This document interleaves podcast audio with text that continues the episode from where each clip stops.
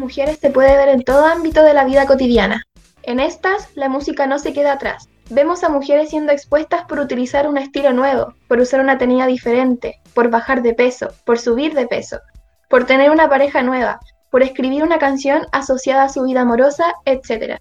Las mujeres han sido material de prensa para la farándula, insultándolas, reprimiéndolas y criticándolas. Nosotras decimos basta, dejemos vivir a las personas con dignidad, igualdad y libertad. Si una quiere hablar de su ex, está bien. Si quiere usar pantalones en conciertos, está bien. Si quiere hablar de política, está bien. Si quiere usar maquillaje, también está bien. Las mujeres tenemos derecho a hacer lo que queramos ser y tener poder sobre nosotras, nuestros cuerpos y nuestra vida.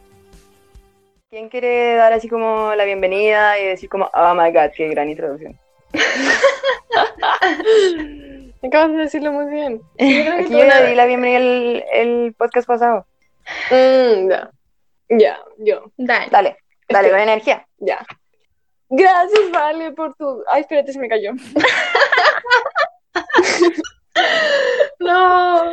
Y con esta gran introducción damos la bienvenida al segundo episodio del podcast Tomando Tecito. Esta introducción fue escrita y relatada por nuestra amiga Vale Ojita, que en el episodio anterior no estuvo presente, pero en este eh, nos ilumina y acompaña con su maravillosa presencia. Y mm, podrías pasar a, a presentarte para que la gente te conozca, Valentina, por favor. Ya. Eh, hola, yo soy la Valojita, em, tengo 19 años, también soy compañera de estas cabras, ah, me gusta mucho la pizza, me encantan los animales y, y me río mucho. ¿Algo más? Está bien. ¿Qué almorzaste hoy día, Valentina? ¿Qué almorzaría puré con verduras? Qué rico. Oh, me encanta el puré. Qué rico. Mm. Amo el puré profundamente. Sí. ¿Y ustedes cómo están? Bien. Bien. En Los Andes hace mucho calor, así que estoy como en, en chores corto y, y en sostene intentando leer para la maldita Universidad. No te puedo creer, acá como que Qué buena facha. se nubló. ¿Se nubló? Sí, hace mucho Sí. frío. Estoy muy En triste. serio, no lo puedo creer, qué extraño. Sí, que en otro país. fresquito. Había un sol tan lindo. Y en. Reñaca también hace frío. Sí, es que recién se nubló así como, wow, llegó la niebla. Qué miedo. Oye, Valentina, ¿y a qué viene tu, tu Eh. relato de hoy? Ya, eh, en general a mí me encanta hablar como de temas farándula y cagüines y cosas así, pero eh, quería abordarlo más como desde el tema central que es este podcast, que es el feminismo, y me inspira en eso, como lo que ha pasado últimamente con artistas mujeres que están dedicadas a la música y cómo eh, la industria de la música les ha reprimido y exigido ciertas cosas que en hombres no pasa, y, y por eso quise hacer esa introducción. Maravilloso, estoy muy emocionada por hablar de, de artistas mujeres. Creo que es un Mm. tema maravilloso, muy lindo. Sí, me Y todo esto para llegar a nuestra artista de hoy. Chan chan. Nuestra estrella de hoy. Taylor Swift. Oh my God. Ya, lo que pasa es que no vamos a hablar de ella así como que es de ella y su vida, pero sí como de una polémica en específico que, que como que gatilla todo esto del, del tema que se relaciona con la introducción y, y el feminismo y, y se explica el por qué. Bueno, sí, en parte porque eh, están un poquito, solo un poquito obsesionadas con Taylor Swift. Eh, en segundo lugar, ayer estuve de cumpleaños y me están presionando brutalmente para que cantemos 22 de Taylor Swift. Creo que es como un icono con el documental que vimos de cómo se les presiona a las mujeres en la música, en la industria de la música, para ser de una determinada manera, cómo se les juzga y cómo se les discrimina y cómo se les complica el camino de muchísimas formas y cómo también hacen frente a todo eso y llegan a ser como la reina que es hoy Taylor Swift. Ujú. Así que aguante Taylor Swift. Sí, Fantástica. Taylor. Maravillosa, Aguante. Ícono. claramente. Ya nos va a contar. ¿Quién nos va a deleitar hoy día con esta historia? Ya, yo les voy a hablar de esta polémica que ocurrió hace varios años atrás y que tuvo un término recién este año entre Taylor y Wow. Kanye West. No sé cómo se dice, Kanye, Kanye, no Kanye importa. West. Kanye. Kanye Kanye West. es, es irrelevante en mi Kanye. vida. Ese Filo. weón, da lo mismo. Sí. Ya, comienzo entonces. Dale, nomás cuéntanos, por favor. Dale. Ya, a ver, todo esto comenzó el año 2009 en unos premios que se llaman MTV Video Music Awards. Fue el 13 de septiembre del 2009. La cosa es que Taylor estaba recién comenzando su carrera, estaba recién con dos álbumes, era como una novata en la música. Era una guagua. Y, sí, literalmente una guaguita. Eh, y sucedió que la nominaron para una categoría de esos premios que se llama Mejor Video Femenino. Estaba nominada eh, la canción You Belong With Me, no sé si la cachan. Bueno, fantástica. La conozco, la conozco. Y la cosa es que además de ella también está nominada Beyoncé con Single Ladies, que también es muy buena esa canción. Mm. La cosa es que ya, eh, estaban presentando quién iba a ganar y todo, y claramente ganó Taylor Swift. Taylor Swift así muy emocionada, como que corre al escenario a buscar el premio y, y decir como, ay, muchas gracias por todo. Y eso es lo que hace hasta que de la nada se sube del escenario este loquillo Kanye West, le quita el micrófono y le dice así como, oye, no te quiero interrumpir, pero tengo que decir esto frente a todo el público. Y dice, el video de Beyoncé es el mejor video de la historia y tú deberías haber ganado como apuntando a Beyoncé. Y Beyoncé estaba como, oh my god, ¿por qué me están diciendo esto? No me metan en esto. y, y Taylor estaba así como, como pollito, como pollito mojado, como muy avergonzada, porque obviamente era una humillación. Y después de que Kanye dice eso, le devuelve el micrófono y se va corriendo y todo el mundo queda como. La gente empezó a abuchear y empezaron a aplaudir. Y Taylor pensó que la estaban abucheando a ella, que estaban como, como apla- aplaudiendo a Kanye por lo que dijo. Obvio. Y ahí fue como, así como el comienzo de toda esta historia. Y después de que ella haya recibido el premio, la entrevistan y comenta que, que estaba muy avergonzada, que ella de verdad miraba mucho a este Kanye West, que nunca se imaginó que iba a pasar algo así. Y había otra categoría en estos premios que era Mejor Video del Año. Y Beyoncé gana esa categoría con su canción Single Ladies. Y Beyoncé, reina preciosa, digna como siempre, eh, se sube al escenario e invita a Taylor Swift a que termine de decir su discurso, porque nunca lo terminó por la interrupción que tuvo. Oh, qué bacán. Sí, fantástico. Y más encima, en los backstage de, este, de estos premios, ella, Beyoncé, se acerca a Taylor a disculparse porque ella nunca pensó que eso iba a pasar. Entonces fue como muy choqueante, pues imagínate tú recién comenzando en la música que te pase eso, que un artista que en ese tiempo era como súper reconocido, pues y estaba ganando muchos premios, no sé cómo, cómo es ahora Kanye West en cuanto a, a reconocimiento en la música, pero en ese momento estaba siendo muy famoso, entonces, no sé, imagínate que te pasara eso. Yo me muero. Y si no me equivoco, Taylor tenía 17, ¿o no? Eh, era una 20. Chica, Tenía 19. No, Sí, era muy... 17. 17? ¿Cuántos tenía? sí, era una cabra chica, me acuerdo. Según el documental, eran 17, creo. Ya.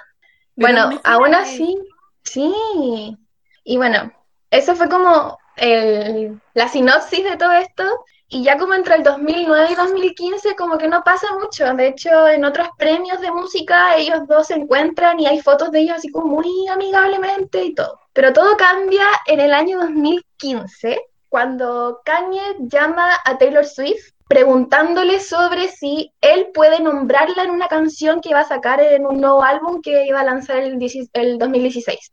La cosa es que toda esta llamada es grabada por Kim Kardashian, que es su esposa, y la cosa es que en esta llamada como que Kanye le pregunta así como, oye, ¿puedo decir tu nombre en una estrofa de mi canción? Va a ser como muy tipo Eminem y toda la cuestión. Y Taylor como que dice que sí, todo. Ya, filo.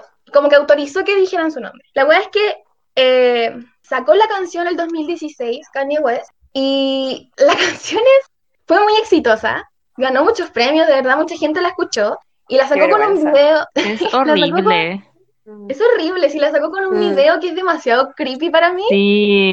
Y a todo esto la canción se llama Famous. La, el video de esta canción aparecen como, como distintos personajes de la música y políticos acostados en una cama gigante como tipo orgia, en una figura de cera.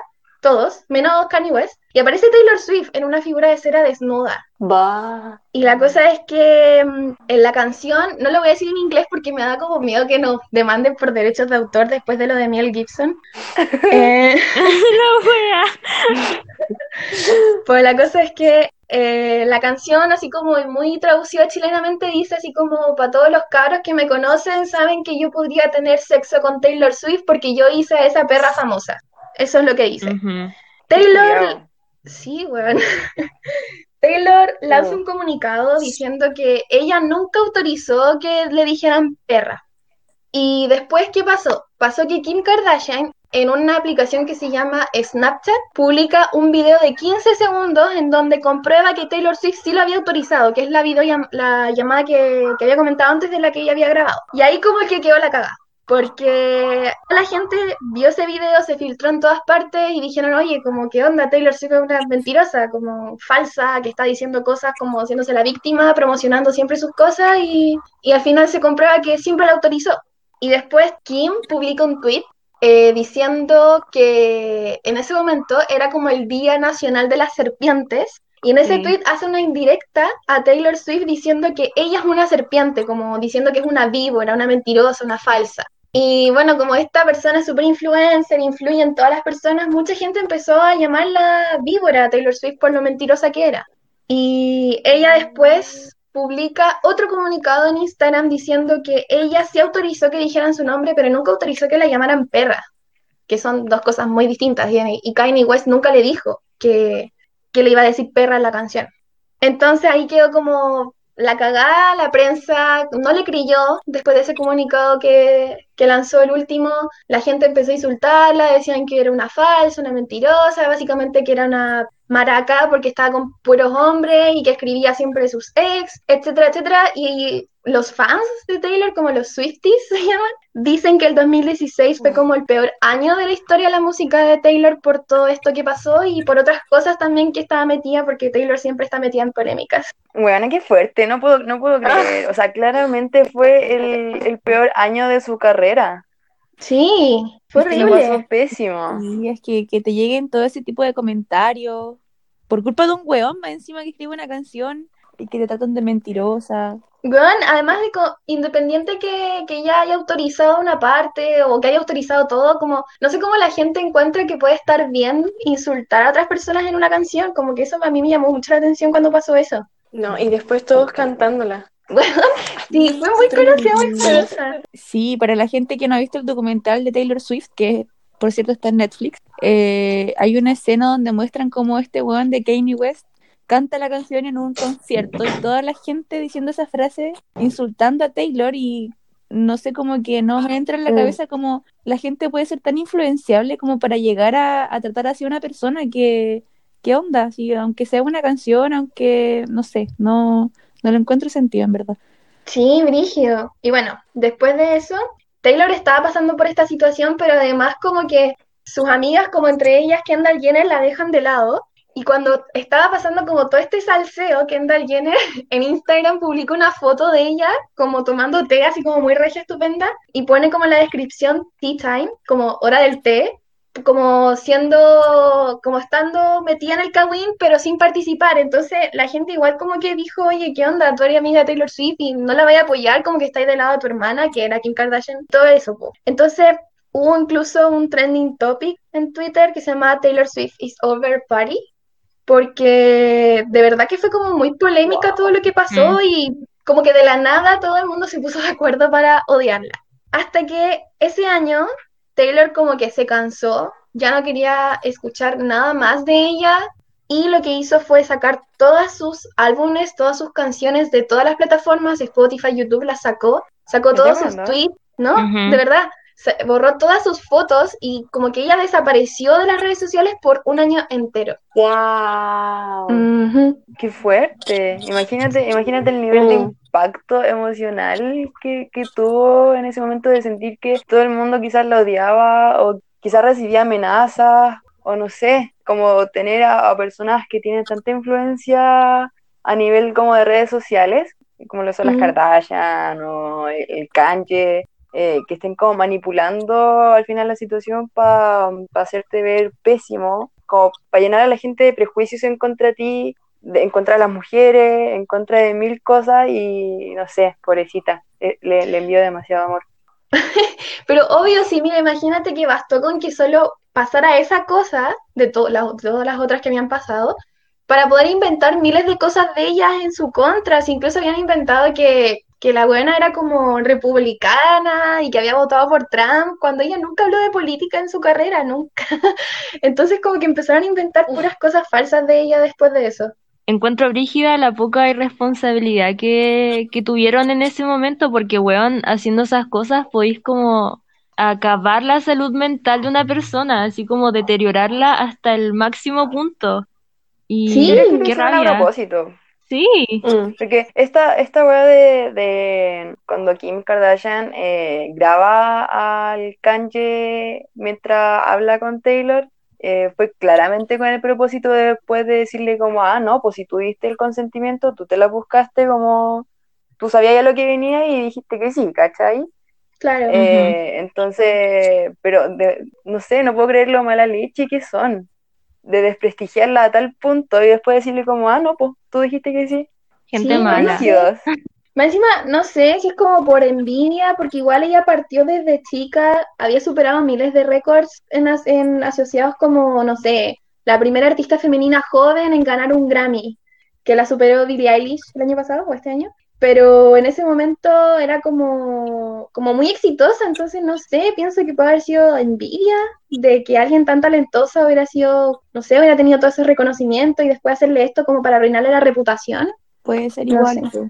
Igual, qué paja, porque todo lo que trabajó Taylor para llegar a ser lo que fue en su momento y que llegar a este Gil culiao por todo lo que causó su canción, toda la polémica, ella ya tenía que bajar todas sus canciones de las plataformas.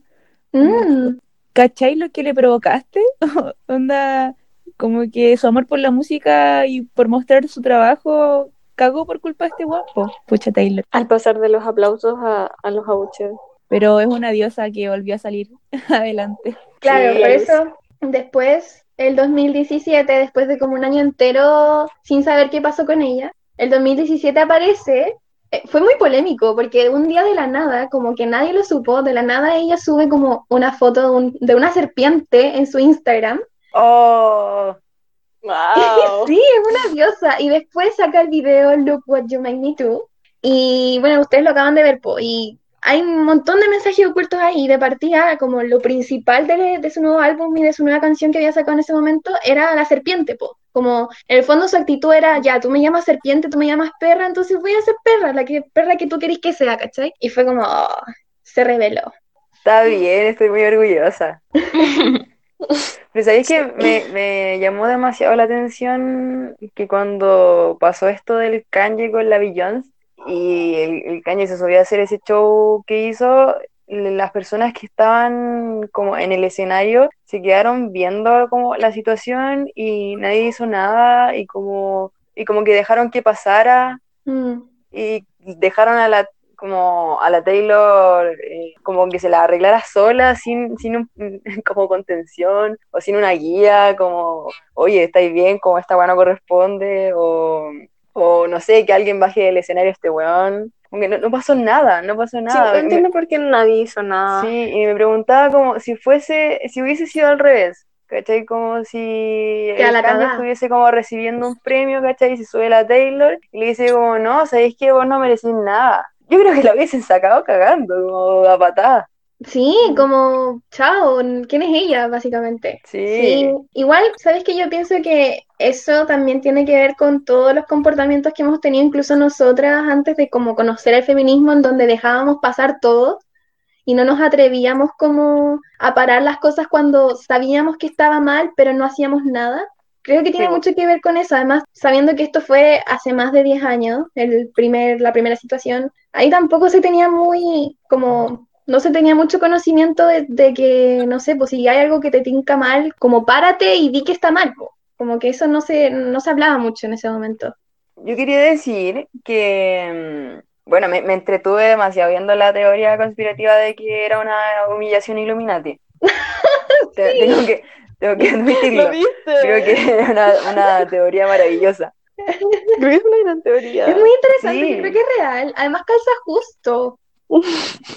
Sí, creo que es, en- es en exceso, eh, como que calza en exceso con la situación y, y cuando salió esta weá como de, de los colores de la ropa, que la persona humillada tenía que usar blanco y la persona que humillaba no sé qué color y Beyoncé justo estaba usando como eh, rojo Rojo. y no Oye, tenía pero- que reaccionar, yo que grave. Yo no sé cuál es esa teoría, ¿qué pasa ahí?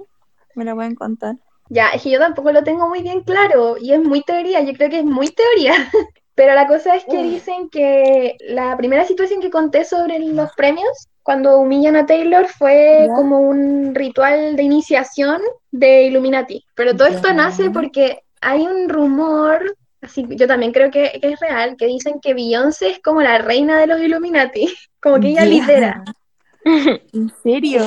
Sí, y la cosa Oh. es que cuando pasó esta situación, de hecho el video está en YouTube por si, está en el documental también. Taylor aparece vestida, o sea, perdón, Beyoncé aparece vestida de rojo, Kanye está vestido de negro y Taylor está vestida de blanco. Y no sé si es como una política, un manifiesto. Bueno, dicen que cuando tú partes eh, a ser Illuminati, como que tienes que vivir un ritual de iniciación de humillación en donde la persona humillada se tiene que vestir de blanco, la persona que dirige el ritual de, de rojo, que en este caso es Beyoncé, y la otra persona que provoca toda esta humillación tiene que estar vestida de negro, que es Kanye. ¿Y el que provoca la, la humillación es el que se inicia?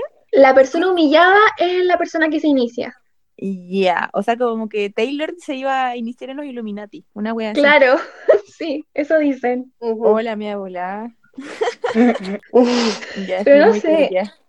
No sé, como que después de haber conocido más la historia y como que el tema de la canción y todo eso, como que me hace sentir que tampoco es tan Illuminati, pero después como que vuelvo a pensar que puede ser. Pucha, es que este mundo, el mundo de la fama es demasiado loco igual. Dicen que hay muchos Sí. famosos que están metidos en Sí. la organización Illuminati. Son muy extraños Nada como es lo Tom que parece. Wow, Tom Cruise es un su raro, es un raro, es un cien- ¿cómo se llama su religión? Cienciología. Cientología. Sí, no sé, no sé bien en qué se va a hacer muy no cacho qué hacen. Sí. Yo como que empecé a leerte eso, pero como en Wikipedia, y decía que, que, oh, no me acuerdo, pero como que confiaba mucho en el tema de la ciencia, no creían, existe una iglesia de cienciología, pero no es como lo que se conoce comúnmente de lo que son las iglesias. Es una secta. Yes. Bueno, como para cerrar el tema de Kanye, Kanye, no sé, ¿Y Kanye, Juliao? Jiculeado con Taylor, Esta polémica terminó así como definitivamente, a menos que empiece de nuevo, eh, el 2020, este año, cuando en marzo una persona desconocida que no se sabe quién filtró el video entero de la llamada de Taylor con el weón grabada por Kim Kardashian. Estaba cortado. Sí, estaba cortado y el, Vaya. sí, el video original dura 25 minutos y Cha. Kim subió solo 15 segundos del video. Mira la huevona. Y ahí se sabe. Oye, ¿y la Kim no lo borró? No, es que no se sabe cómo pudieron encontrarlo.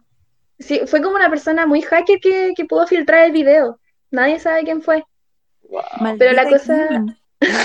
Pero la cosa es que mm, en este video de 25 minutos que está en YouTube también, Kanye como que dice cosas muy burlescas de muchos artistas y se escucha a Taylor como muy incómoda hablando. Y en la parte en la que le pregunta si es que puede decir su nombre, Taylor dice, sí, no hay problema, yo pensé que ibas a decir algo peor, que pensé que ibas a decir que era una perra, una estúpida, algo así. Y justo en ese momento como que este weón se queda callado. Y, y ahí, sí, Mm. y ahí se dieron cuenta que Taylor siempre dijo la verdad y que estos dos weones eran unos mentirosos y ahora como que, como que, no sé, ahora la reputación de ellos dos como esposos Taylor también. siempre dijo la verdad. Sí, siempre dijo la verdad.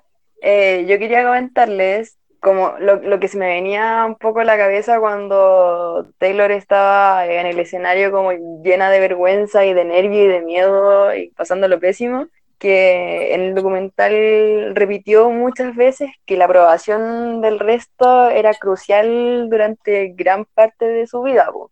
Quizás lo sigue siendo, pero como en menor, menor, menor medida. Y en ese momento yo me imaginaba como, como cuando, la, cuando las expectativas que tenían en, en el resto y en cómo te perciben, eh, y en intentar ser como lo mejor para otras personas y no para ti, eh, ¿qué pasa con todo eso cuando un lugar llenísimo de gente eh, te abuchea o por lo menos pensáis que te abuchean a ti? ¿cachai? Mm. Y te hacen sentir como eh, profundamente humillada. Claro. Yo, yo tengo algo que decir al respecto, porque igual me centré como en esa parte del documental y de hecho anoté unas cosas que dijo Taylor. Te las voy a leer para que, para que las analicemos. Ella dijo, me llenaba tanto la aprobación que eso era todo. Me convertí en la persona que todos querían que fuera. Y después dice, cuando vives de la aprobación de los demás y solo de allí deriva la satisfacción, una sola cosa negativa hace que todo se desmorone. Entonces, como que aquí me puse a pensar que al final, como que la vida de Taylor en un momento giraba solamente en torno a lo que los demás decían de ella, de los aplausos, de los halagos y de lo que los demás querían como que estuviera en ella, ¿cachai? Como que quizás nunca tuvo algo propio, nunca, nunca fue como ella realmente, pues simplemente se dejaba llevar por lo que querían que fuera. Igual eso es fuerte, pues, onda, ¿cuál es, tu- cuál es tu identidad? ¿Cuál es tu personalidad? ¿Qué es lo que quieres realmente? ¿Qué, qué soy yo ahora? ¿Onda realmente soy lo que quiero ser o soy lo que quieren que sea? Igual es muy fuerte eso porque también me había fijado en esa parte del documental y pensé así como, imagínate construir tu identidad en base a lo que los otros exigen que tú seas. Y más encima en algo tan público como lo es la música, por lo menos en base a Hollywood y todo esto, como imagínate que la gente te exija cada día cómo ser y si no cumples con ese estereotipo o con esa exigencia, como que no te escuchan o te caes. Y eso igual lo encuentro muy brígido también. Es como que al final ya no te perteneces a ti mismo. Claro, Como que le perteneces a las expectativas o las ideas de los demás. sí, Yo pensaba también a propósito de todo esto, como la situación de cuando uno no se mira con los propios, a, a sí mismo como con los propios ojos de uno, sino que a través de los ojos de los demás, de- como el entenderse a uno mismo a través de las cosas que otros te van diciendo de ti y de aparte, a partir de cómo los demás te van diciendo cosas, ir construyendo lo que eres tú, como internalizando las imágenes de los demás. Sí, igual Te hace muy frágil. Sí, pues te hace frágil y, Mm, y claro. además es como algo latente como en la sociedad que estamos como ahora como globalizada con las redes sociales, con los likes, con, no sé, eh, de las redes sociales como la presión social, preocuparte de cuántos likes tuvo esta foto o de verdad le gusta a la gente o ser agradable porque quiero no quiero caerle mal a nadie, ir construyéndote a partir de como esos comentarios y como que no que qué vacío, como que lo encuentro demasiado vacío, frío y inhumano, ¿cachai? Como dejarte de lado por, por querer seguir lo que los demás quieren, igual es como, ¿qué onda ese, no, qué onda ese objetivo de vida? No, no sé si me entienden. yo sí entiendo, sí, sí, no sé, igual. Es como, puede ser fácil caer en esta concepción que tienen los demás de tipo. Eh, Creo que puede ser como un, camino muy Mm. sencillo antes de lo que conocíamos como por feminismo. Por ejemplo, cuando le decían a, a la Taylor que, tenía el- eh, que no tenía poto y que era demasiado flaca y, y que, no sé, pues que tenía como que regirse por, ciento de- por ciertos estándares de belleza. eh, que, que en verdad, no sé, pues contaba en el documental que nunca la acomodaron como otros estándares, ¿cachai? Que siempre fue flaca o que no subía de peso o que, no sé, pues su poto era así nomás, ¿cachai? Como, No, como que- Y después subió de peso y la criticaron por sí, eso. pues, sí. Sí, también. Y dejó de comer por eso. sí, qué fuerte. Igual eso también es súper, es un problema, es súper problemático, es súper brígido también porque no solamente pasa con ella como Taylor Swift, sino que pasa con, por no decir todas, con la gran mayoría de, de músicas, mujeres que, que como que se exigen tanto a sí mismas que tratan de cumplir con el estereotipo y no sé, por ejemplo, pienso en Demi Lovato, por ejemplo, me acuerdo que ella ha tenido N de problemas asociados a su cuerpo, ha tenido trastornos de la alimentación, bulimia, anorexia, la tuvieron que internar por eso y me acuerdo que una vez cuando ella estaba bien, como en teoría estaba bien, unos paparazzis como que tomaron una foto de ella saliendo del gimnasio y yo encuentro que se veía estupenda, pero había gente que la estaba criticando y decía, ¡ay, que se ve gorda! Parece que no está funcionando el gimnasio. Y es como, ¿qué chucha te importa el cuerpo de otra persona? Como, deja de preocuparte del resto. Y con la intención, yo creo que ahí también va la intención como de, de juzgar, pues, de sentirte con el poder de juzgar a otra persona por su cuerpo y como de hacerle sentir mal, pues. Esto Claro. de, de tener claro que, que una persona, go- cuan- al decirle a una persona que está gorda, la vaya a hacer sentir mal. Y al decirle a una persona que está flaca, la vaya a hacer supuestamente sentir bien. Entonces, sí, también. Me da mucha gorda, lata. chao, está ahí. Me da mucha lata que eh, estas figuras públicas están tan expuestas a, a esos comentarios y, y todo el rato tienen que escuchar y escuchar gente que les dice, no sé, estáis gorda o estáis muy flaca, no tenéis poto, no tenéis teta y todas esas weas que son súper horribles todo el rato. Al final como que básicamente te aprecian por lo que eres físicamente más allá de tu Sí. música. Pues, Eh, ya está, somos mujeres y siempre nos objetivizan, entonces somos objetos al final. Claro. sí, po. Mm. El cuerpo hegemónico es el que vende, po. Si estáis pasada de peso, si no tenéis poto, no tenéis teta, ¿qué vaya a vender? Claro. Qué horror que sea así. Igual es, es como curioso el, el fenómeno de andar tirando para abajo a las otras personas, como ya ver a alguien que está surgiendo y que está como moviéndose. Y llegar y tirar una cuestión así como, ¿por, ¿para qué? ¿Para qué? ¿Andáis echando a la gente para abajo? ¿Por, por qué te andáis metiendo en la vida de otro de esa manera? Mm.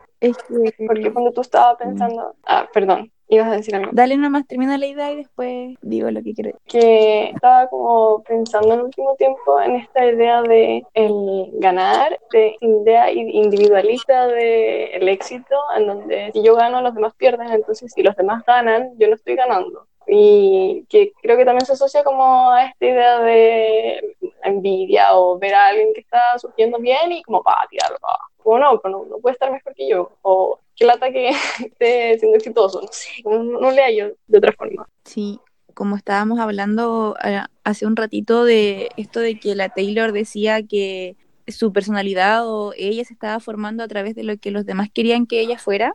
Y si lo comparamos con esto que decimos de que la gente como que le tira mierda a la otra persona, que se preocupa de su cuerpo y como que solamente resalta los aspectos negativos de la gente, igual quizás tenga que ver con esto de que la gente al final se valida como por lo que los demás dicen, po, ¿cachai? Como que le hay tanto espacio a lo que la gente dice de ti, que al final como que te sentís como con el derecho a hablar de los demás también, pues si al final el centro de atención nunca eres tú mismo. Como que nunca te preocupáis de tu propia persona y te andáis preocupando como del resto y de lo, y de lo que el resto dice de ti. ¿Cachai? Como que en ningún momento este como, como círculo vicioso hay un centro en la persona misma, como en, en tu cuerpo, en tu vida o en lo que estáis diciendo. ¿Cacha- ¿Cachan o no? Como eso. Sí, es muy Sí. interesante. Sí. Ah, les quería comentar que leí un texto que me hizo mucho sentido, que hablaba como sobre la atención, que a veces buscamos como atención o llamar la atención eh, para que los demás nos vean y como que nos noten, en el sentido de que nosotros mismos podemos nombrar, entender y como notar como personas, como, como para poder identificarnos o definirnos como lo que somos. ¿Cómo nos vamos a entender como personas? A través de cómo los demás nos entienden, entonces. Eso. Mm, que básicamente te validáis por los likes y por las fotos Eso iba que a subes. decir. Claro, como que al final el significado de valoración con todo esto del desarrollo social que se ha ido incrementando en este último tiempo, al final la valoración se da mu- mucho por las redes sociales, como por la foto que subes, por los likes que tienes, por los seguidores, como que al final tiene mucho sentido cuando eso al final pasa a ser algo que es superficial, más allá de, de algo interior. Sí, como que con las redes sociales te defines por cosas tan superficiales, como Sí. que en verdad ese rumbo que va tomando como la sociedad como que no me agrada para nada. Me aterra. Como que cada vez se va como deshumanizando más. Eh, Sí. ¿Qué pasa con lo que es la persona en sí, con, no sé, los valores, con, no sé, lo bueno que puede entregar la gente? Como que se centran en cosas tan negativas, como que resaltan lo malo, no sé, como que... Y con eso, eh, Utilizando muchos códigos. Con esto de como poner el centro, de poner el centro en, en el físico de la persona, por ejemplo, o, o en, no sé, la actividad sexual que pueda tener la persona, por ejemplo, en Taylor, que se le, que se le juzgaba demasiado por tener, por los pololos que tenía, por ap- aparecer siempre con hombres, o si tenía relaciones o no tenía relaciones, o si estaba flaca o si estaba gorda, como eh, Mm. posicionar el, el foco en esas cosas y no en el talento que, que tiene y en los logros que ha tenido en la música, eh, como ser la primera mujer en muchas cosas o en posicionar a la mujer en un lugar bacán. Creo que, creo que este fenómeno es muy interesante también porque se da de forma universal, po. Taylor es un, es un ejemplo muy concreto. Creo que también es importante entender que es, primero es mujer y está como cruzada por, por esta línea de, de discriminación que, que tienen las mujeres en sí, eh, pero Mm. también es blanca y es rubia. ¿Cachai? Creo que eso Mm. también hay que tenerlo como presente eh, en los privilegios que podamos tener, pues, ¿cachai?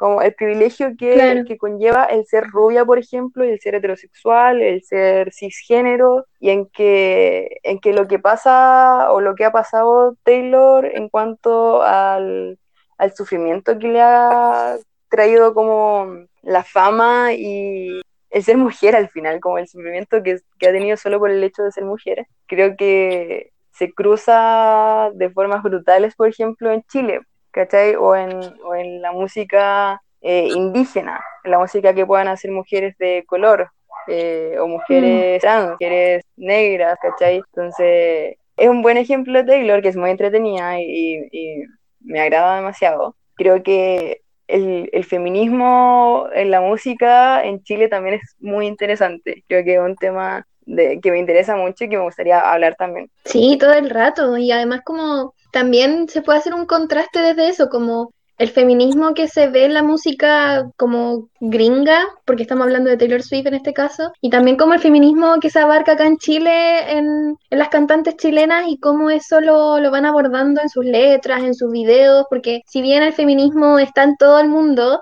yo entiendo que igual hay, hay formas de luchar distintas y yo siento que acá en Chile las cantantes chilenas como que son mucho más políticas, por así decirlo, que, que otras cantantes de países desarrollados. No sé si a ustedes les pasa. Sí, Sí. tengo la misma visión.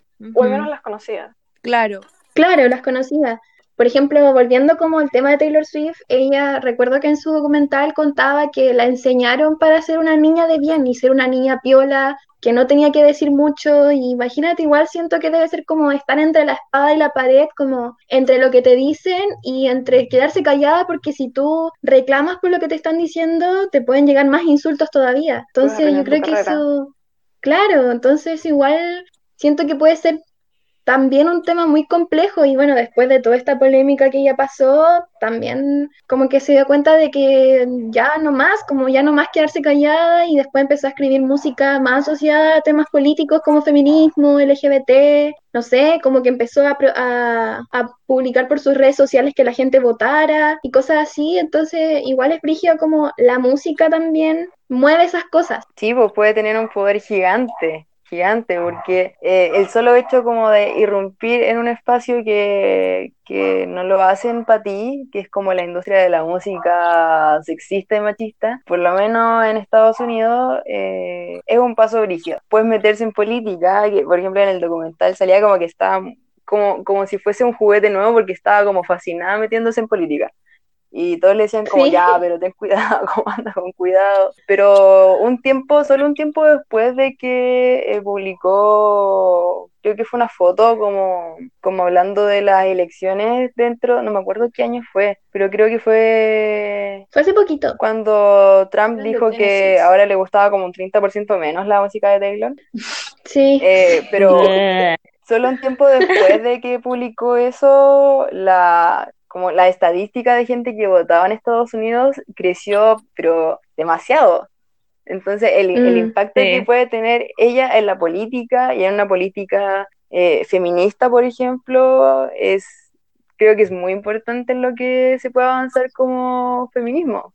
Claro. Ujú. Así como, no sé, creo es el que... poder de las influencias. Sí, como un ejemplo hecho- antiguo, así como Violeta Parra, ¿cachai? Cuando se metió en el folclore y nadie la había invitado. En todo este mundo de, de la composición, de, de la poesía, de la música, que era, un- que terreno de hombres y, muy duro, y que ella fue capaz como de, de hacerse un espacio en ese mundo. Claro. De hecho, hace poco eh, la Billie Eilish sacó como un, eh, una publicación así como diciendo que, que por favor no votaran por Trump porque en verdad estaba como dejando la cagada ya en Estados Unidos y en todo el mundo por toda esta cuestión de el cambio climático, etcétera, etcétera. Sí, me encanta, me encanta que se muevan en torno a algo tan lindo como, como la política o el feminismo. po.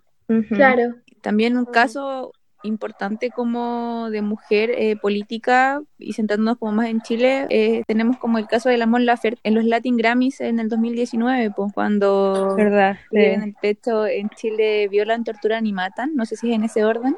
Y tipo cuando la la- denunciaron los pacos. tipo, y la perso que tuvo primero para mostrarse sin ropa, para asumir todos los comentarios que le iban a llegar, porque había gente que se preocupaba de sus tetas en vez del mensaje que mandaban, ¿verdad? Porque Claro. como que se traban como en su cuerpo antes de que en Chile de verdad vieran, torturan y matan. Pero te das cuenta también, Invalidar lo que decía.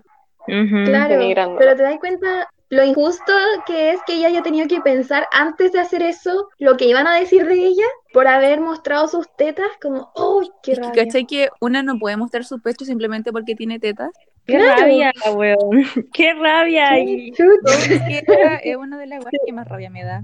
Como que no puedo andar Sí, con polera en la playa. pasa, sí. me van a decir algo por las tetas. Que, bueno, nací con tetas, ¿qué querés que haga? Sí, weón, tenemos No, pezones, qué chucha. Y siempre va a haber alguien diciendo que es provocativo. Sí, Eh. sí, Nos sexualizan. sí. Sí, totalmente. Oye, Un eh, un comentario muy random que el otro día vi, creo, creo que publicó la Vale en Instagram, em, que había como, a ver, era como una ficha explicando cómo se estimulaba eh, como la zona de los pechos, no, so- no solo como los pezones, sino como toda la zona de los pechos y Ah, sí la vi. cómo durante, sí, pues si tú la publicaste, No, no la publiqué yo, pero la vi. ¿en serio? Sí, en serio. La cosa es que eh, creo que yo por lo menos eh, dejaba como, no sé, mis pechos los dejaba como un poco ocultos, como por esta culpa de si los muestro puede, no sé, pues puede pasar algo, puedo ser provocativa, puede, puede desencadenar una, no sé, una situación que no me agrade. Como que me miren, ¿cachai? Como que me- a mí me incomoda demasiado que me miren, no sé, el escote, por ejemplo. Aunque no tengo escote, pero como que si lo usara me incomodaría demasiado. Entonces, y al ocultarlos y al dejarlos de lado, también vais dejando de lado eh, todo el, eh, como el placer erógeno que puede tener consigo. po. Entonces, como darle, darle un espacio y darle como la vuelta a, a filo, a filo aunque me miren o, o con el que dirán, me voy a aprovechar a mí. Y, y voy a, voy a querer a, a mi cuerpo sin tener en cuenta lo que, lo que pueda pasar con la gente en, como en un exterior. Claro, yo creo que es como una de las Claro. metas que el feminismo tiene, po, en las mujeres. Como que aprendáis a querer tu cuerpo y si lo queréis mostrar, lo mostráis, porque en verdad no tenéis que sentirte culpable por tener tu cuerpo y, y ya está. Ya Sí, está. eso es una Claro. paja. Ejemplo, ejemplo, no sé, pues cuando yo quiero salir eh, a la calle sin sostenes y con polera solamente, no, eh, todavía no puedo porque voy caminando y veo un hombre y automáticamente eso no, este hueón me va a mirar las tetas y me va a sexualizar, ¿cachai? Entonces es una paja. Sí, po. Oye, Como con cara de rudeza máxima para que no, no, te, Eh, no te miren con cara Claro. libidinosa. Mira mi, mira mi tepiteo. No, si yo, o sea, bueno, el tema del acoso callejero es un tema y al principio yo igual cuando te gritaban weas en la calle, te miraban, yo me quedaba piola, pero en el último tiempo como que les grito weas, estoy chata ya de la wea, no me interesa.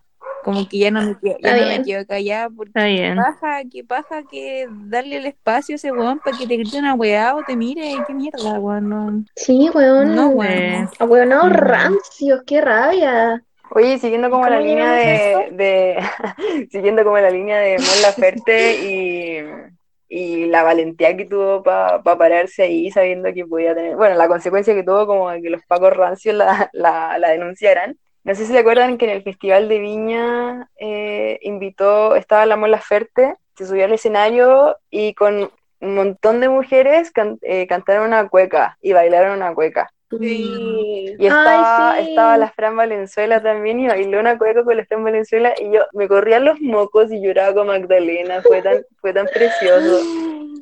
Hoy sí me acuerdo, fue tan lindo. Además estaban todas como con el pañuelo verde, con pañuelo morado. Y no, hoy me encantó, era como poder femenino, fue tan lindo. Yo también me emocioné mucho. Me Fue todo lo que necesitaba.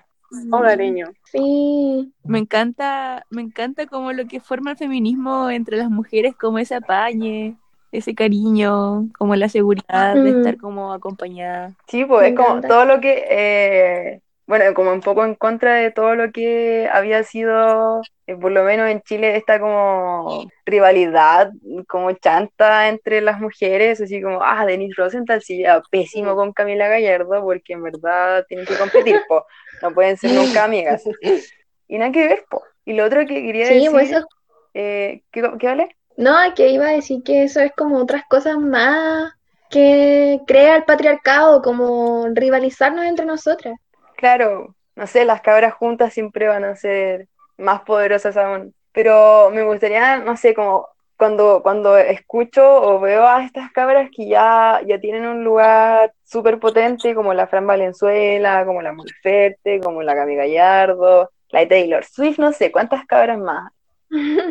Todo lo que les ha costado llegar hasta, hasta ese lugar que, en el que están, les costó mil veces más que a un hombre desde, desde sentir que, mm, no sé, pues que los productores te acosan, ¿cachai? Eh, que no estáis segura, por ejemplo, la denuncia que hizo, que hizo Taylor, eh, cuando en una foto el, el, DJ que tenía, creo que era un DJ, eh, en la foto... Era un productor. Sí, le salía como agarrando el poto Mm. Y había muchos testigos, habían demasiados testigos, eh, y la Taylor denunció esa weá, y, y, se le seguía cuestionando, ¿cachai? Así como tenía testigos, había una foto, era como, onda, onda, ¿qué más? ¿Qué más necesitáis para pa decir como, sí, ¿sabéis qué? Eh, fue acosada y sufrió una tocación en público, eh, y está como fotografía, hay testigos, hay de todo, y la Taylor eh, hizo como una contrademanda de un dólar,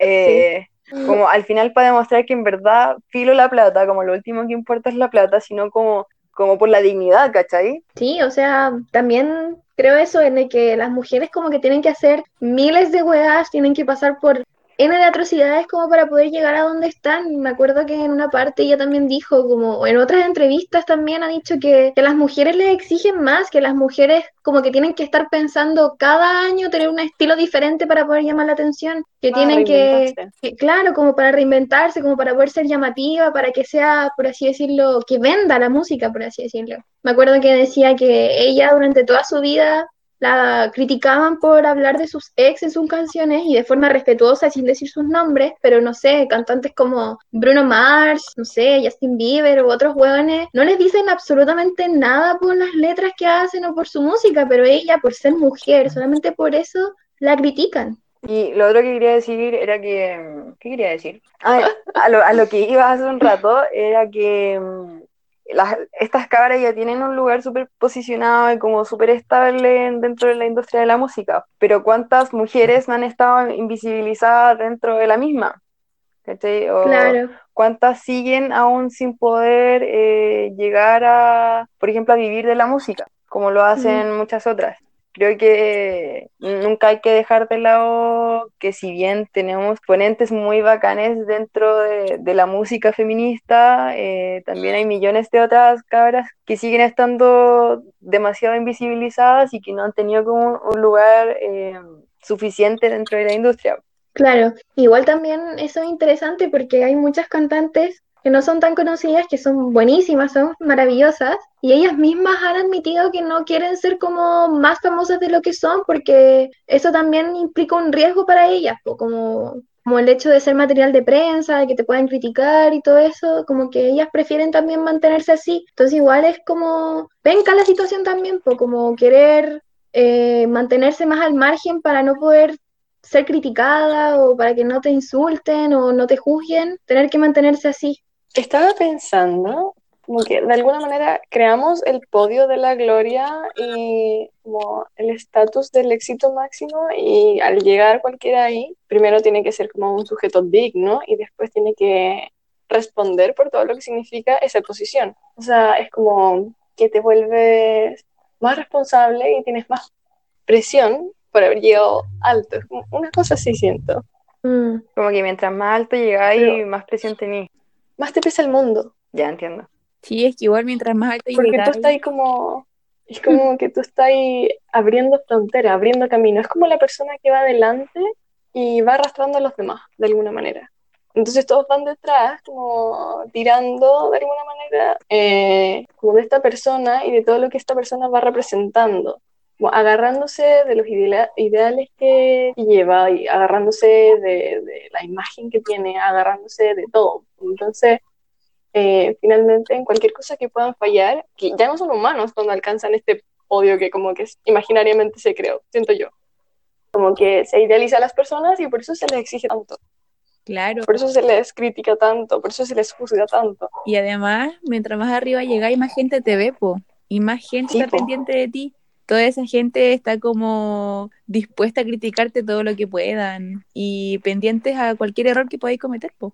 Como en la mira te tienen. Claro, igual eso Sí. de ser figura pública debe ser demasiado desgastante. Como que no tenéis derechos humanos, weón. Que weón, no tenéis privacidad. Como que cometís un error y todo el mundo lo sabe y te juzga por eso, ¿cachai? Brígido. Que, bueno, el otro día había estado hablando con el mono, mi hermano, y me estaba dando cuenta, esto, esto es aparte, pero en realidad tiene mucha relación, en cómo fue avanzando la imagen de los superhéroes. ¿Y por qué llego a los superhéroes? Porque los superhéroes es como la idealización del super humano, super persona, que al final también se representan todos los eh, íconos o sujetos que idolatramos o, que son como que están arriba.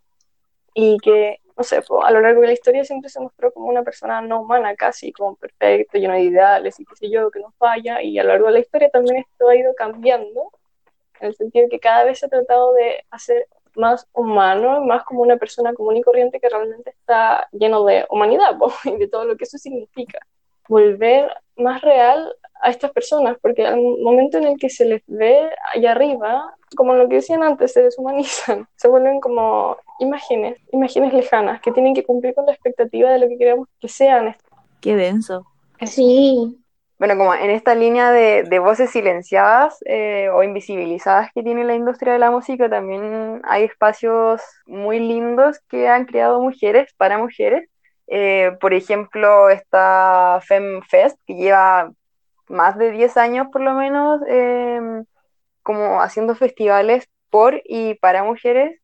Está Ruidosa Fest, que el que fue creado por la Fran Valenzuela. Bueno, el Ruidosa Fest es como el, el más conocido, creo que por la Fran Valenzuela, eh, y por llegar como artistas eh, quizás más conocidas, más famosas, pero por lo menos el FemFest se encarga de, de llevar a estas como artistas nuevas que van surgiendo y que, y que en un festival, no sé, normal como es, no sé, Lollapalooza o cualquier cosa, no se les da un, un lugar equitativo a las mujeres en cuanto a los hombres, ¿cachai? Como en general en eso, en esos eh, festivales se da como un 70-30, un 80-20 en cuanto a proporción como de hombres y mujeres en el escenario, ¿cachai? Mm. Entonces estos festivales son maravillosos en cuanto a, a, a visibilizar no solo como que las mujeres pueden ser artistas y, y músicas, sino que también pueden ser, eh,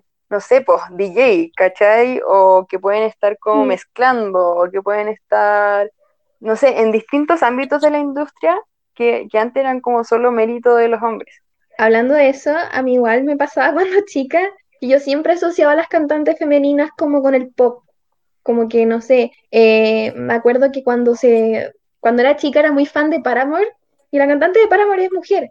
Y me acuerdo que todo el mundo estaba como, ¡ay, la cantante de Paramore canta rock! Una mujer cantando rock.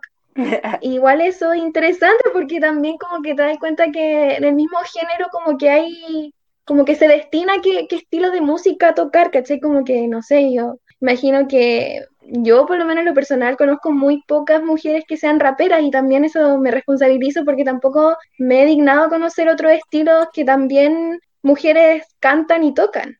Claro, sí, al final está, está como en tus manos eh, avanzar un poquito más allá en cuanto a conocer mujeres, como en la de música por lo menos. A mí por lo menos, eh, no sé, creo que estoy un poquito obsesionada con, con toda esta onda de- del- del soul y, y de cabras como Georgia Smith o Joy Crooks o Cleo Sol o Mahalia. No sé, pues están cruzadas por la raza, están cruzadas por eh, lo LGBT Em, Claro. o no sé, pues por ejemplo Rabina, que es, eh, es india, o Joy Cruz, Oh, es maravilloso. no sé, pues, ¿cachai? Que es- están cruzadas por muchísimas más cosas y por todo el tiempo que las llevo como siguiendo, sé que, sé que han ido como bajo su esfuerzo y, y todo lo han, lo han creado ellas y no tienen como, como esto que se pensaba cuando las mujeres eran artistas de que había un productor detrás y que por eso eran exitosas, como un productor hombre detrás, ¿cachai? Entonces estoy muy orgullosa de Claro. lo que han creado estas cabras con, como con sus propias capacidades. Sí. O por ejemplo también lo que pasó con la, no sé si se acuerdan de la María Jimena Pereira, que esta cantante ¿La de argentina, rojo? sí, sí, que ¿Ya? en una entrevista hace años, hace muchos años, dijo que era lesbiana. Lo, lo dijo como, no como haciendo los temas, sino como contando, como contando como cosas de su vida. Y, y después de eso, eh, que el programa fue en, en la red, en Mentiras Verdaderas, eh, le cerraron las puertas de muchos lugares y muchos espacios como por el ser lesbiana. En algunas radios también, en sellos discográficos, en, no sé, en, en muchas cosas y, y le cerraron la puerta solo por el, por el hecho de ser mujer y lesbiana. ¿cachai? Qué horror que, que, que exista una sociedad así, que, que te repriman por simplemente ser como eres. La Claro. Es algo que, no sé, como que a veces me impresiona el comportamiento humano. No entiendo cómo pueden llegar a ser de cierta forma. Yo tampoco. No me cabe en la cabeza cómo pueden jugar a alguien simplemente porque no le gustan los hombres, porque se supone que tienen que gustar a los hombres. O sea, que, Mm. que weá, déjala ser, weón, así como... Es que hay un rechazo súper grande, po, como, como un odio también a, a todo lo que representa la homosexualidad, por lo menos. Sí, po. Qué odiosa la gente. Sí, maldita Sí. gente. Oye, y también Sí. eh, yo estaba leyendo un texto que es que se llama Mujeres en la música chilena, que es de Yasna, eh, creo que Rodríguez.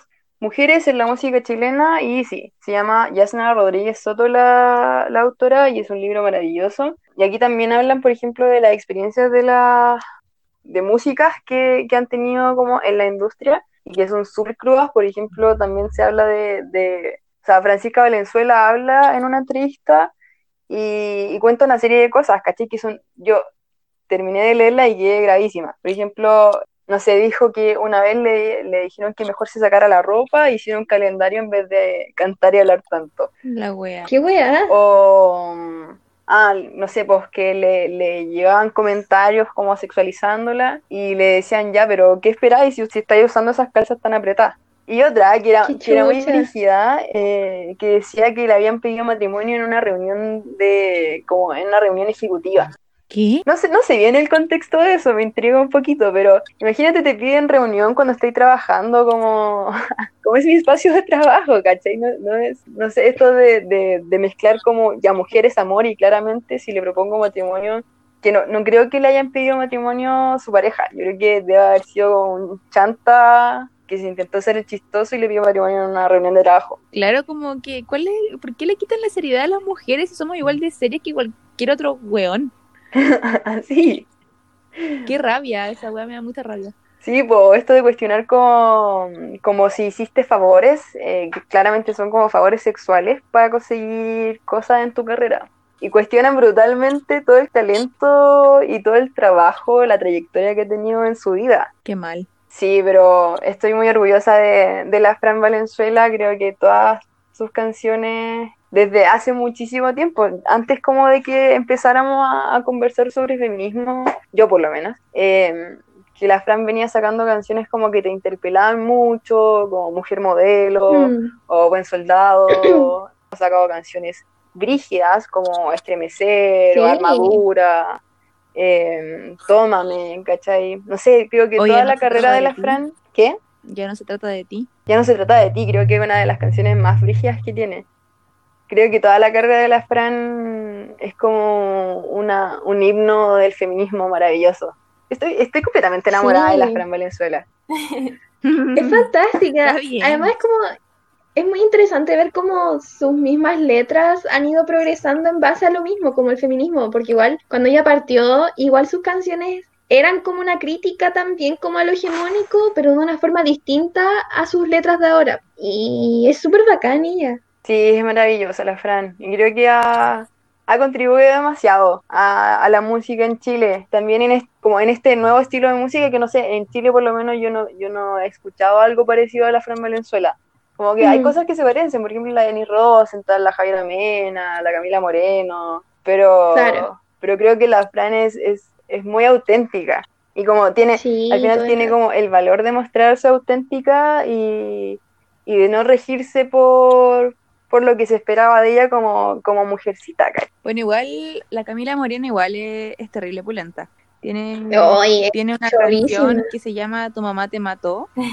Es mm, profunda, weón, y me encanta esa Mm. canción. Es como, weón, de verdad, tu mamá te crió de una cierta manera y te has fregado, pues, weón. Brígido. sí. Bueno, y después de todas estas reflexiones que dimos en torno a lo que es la industria de la música en la vida de las mujeres, eh, nos despedimos y dejamos con ustedes este segundo capítulo. Esperemos que les guste, los disfruten y se queden a tomar tecito con nosotras. Ah, y síganos también en nuestras redes sociales, en Instagram, arroba tomando tecito podcast. Oh Porque my tenemos 74 seguidores y estamos... Ah, eso también, que queremos agradecerles a todos, a todos, por su apoyo y estamos muy felices de que estén siguiendo el podcast. Sí, de a poquito vamos ahí teniendo seguidores. Sí, hemos avanzado caleta igual.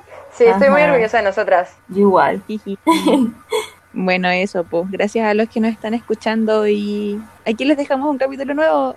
¡Yay! Y si eh, están metidas en la música o, o les interesa la música, no sé, creo que lo único que nos queda es como invitarlas a ser parte de, de- de este círculo de mujeres maravilloso que, que existe en la música eh, y hacer visibles esos círculos como, como de apoyo entre mujeres para surgir. Y eso, muchas gracias. Gracias. Gracias. Muchas gracias. Chao. Adiós. Tomando Tecito Podcast fue presentado por... Vaya a decir eso real. ¿Y por qué? ¿Quién lo presenta? Oye, déjalo, pues dejar esta parte, por favor, que me chistosa. ok. Ahora sí, ahora, ahora sí, adiós. Adiós.